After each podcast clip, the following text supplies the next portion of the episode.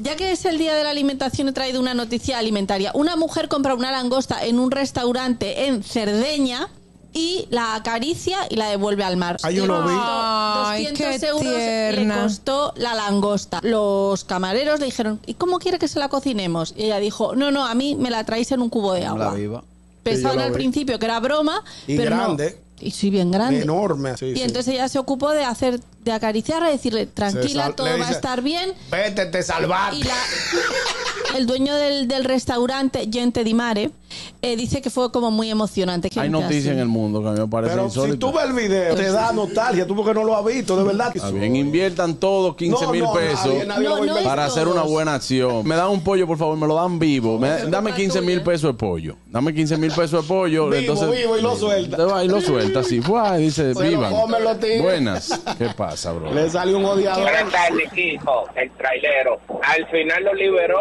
para otro comérselo al ajillo, porque eso lo van a pecar de nuevo. para Ay, atrás. Dios. Porque Los tigres no lo malotaron, ubicaron, digo, no vale. No, no.